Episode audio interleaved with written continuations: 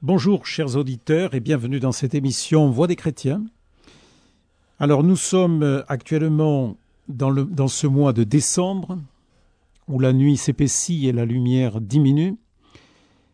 Mais vous savez que les chrétiens sont entrés dans cette période qu'on appelle l'Avent, c'est-à-dire l'attente d'un événement qui va être Noël, la venue de Dieu parmi nous.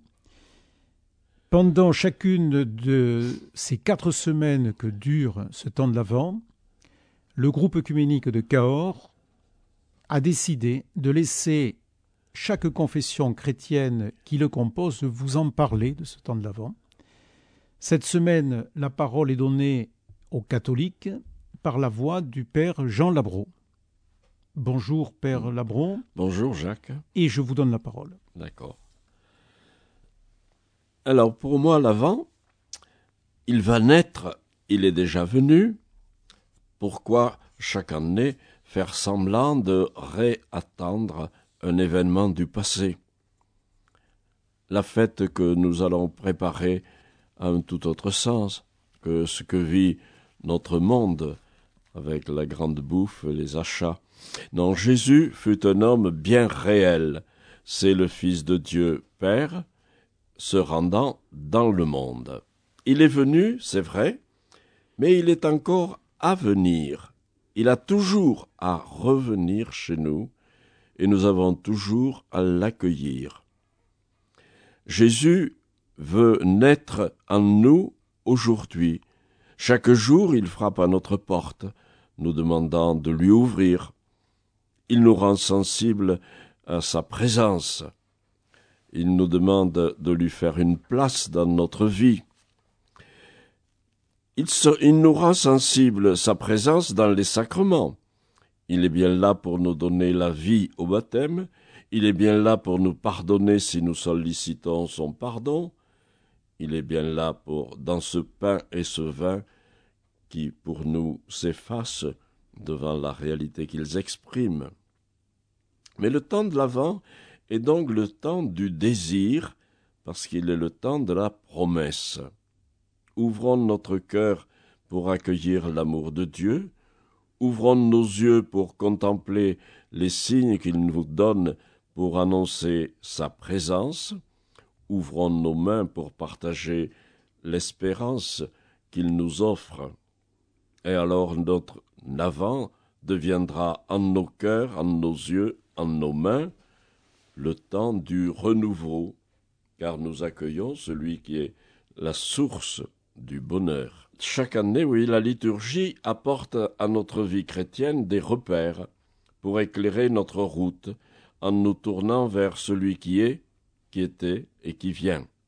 Celui qui vient est perçu par le prophète Jérémie comme un germe de justice, une promesse de bonheur. Il n'y a pas lieu de se laisser envahir par la peur ou la crainte. Ce qui importe, c'est de se mettre à l'écoute des paroles du Christ qui ne passeront pas. Mais pour bien vivre ce temps de l'Avent, il faut laisser la parole du Christ envahir notre vie. Tenez-vous sur vos gardes, de peur que votre cœur ne s'alourdisse. Le temps de l'Avent est le temps de l'espérance, ce que Jésus annonce, c'est une ère nouvelle qui ne s'accomplira pleinement qu'à la fin des temps. Il viendra à la fin des temps dans l'éclatement du dernier jour, il viendra à notre mort aussi. Mais Jésus est vivant. Il nous faut veiller sans attendre le dernier jour. Il est là, il vient dans notre travail, dans nos heures de loisirs, de confinement, il vient à travers telle personne que je rencontre, tel livre que je parcours, tel événement imprévu qui arrive. Veillez, guettez les venues de Jésus. Ce n'est pas rêver, c'est faire son travail de chaque jour, c'est se considérer comme responsable des autres, c'est leur donner du temps, c'est les aimer. Vivre le temps de l'avant, c'est savoir bousculer nos vies, nos habitudes, nos aises pour la venue de Jésus-Christ. C'est savoir préparer nos frères à l'accueillir avec nous. C'est une perspective qui s'ouvre sur Noël. Le Christ vient apporter au monde la paix et la lumière. En la nuit de Noël, nous célébrons la venue du Sauveur, le Tout-Puissant, Dieu lui-même, le Messie espéré. On a du mal à comprendre. Ces ambassadeurs sont les bergers, des exclus du temps de Jésus. Mais ils savent proclamer où Dieu réside. Il est présent dans la candeur d'un petit enfant pauvre. Accueillir le salut en accueillant Jésus. Alors, Joseph, cet homme juste qui assume en confiance une paternité un peu bancale, mais il n'a pas, n'a pas faibli. Il a accepté d'être le père adoptif d'un enfant conçu par le Saint-Esprit. La naissance de Jésus à Bethléem concerne tous les hommes, mais le salut est à accueillir. Le salut est à l'œuvre dans la relation que chacun peut instaurer avec Jésus en lui faisant une place chez lui. La lumière est venue dans le monde, mais il y a nos ténèbres, celles de nos craintes, de nos doutes, de nos questions. Le Verbe, le Fils de Dieu, qui était au commencement, s'est fait chair. La vie de Jésus plonge en Dieu. Il est sorti de Dieu, le Père qui l'a envoyé, et il va vers Dieu. Le Verbe, c'est selon l'Évangile Saint Jean, le Verbe était, depuis la Genèse et même au-delà, il préexistait auprès de Dieu et Dieu lui-même.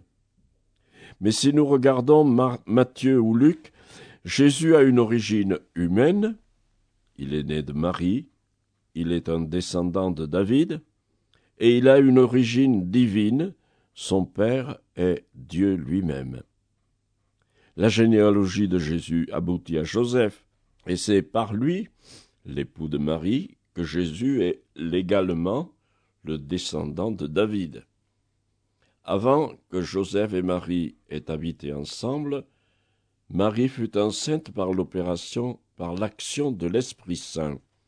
Joseph reçoit la mission de donner à l'enfant le nom de Jésus, c'est-à-dire le Seigneur sauve, car c'est lui qui sauvera son peuple de ses péchés.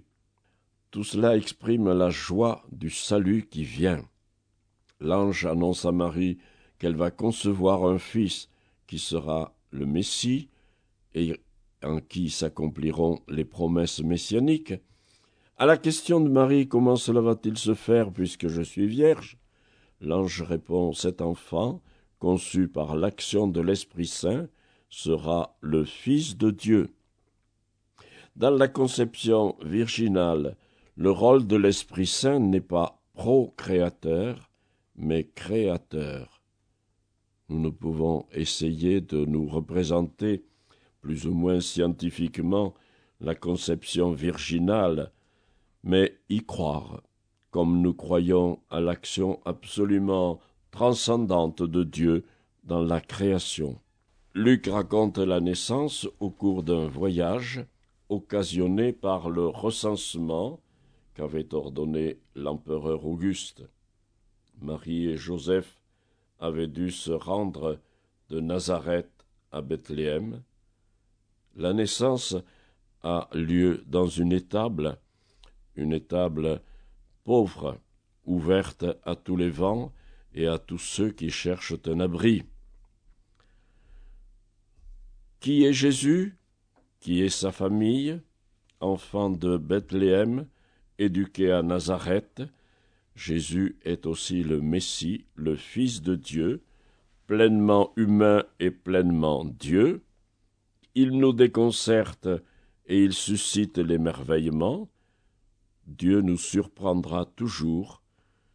Noël est un moment privilégié pour découvrir les chemins nouveaux qui s'ouvrent dans nos cœurs. Voilà, ben merci beaucoup, euh, Père Labron.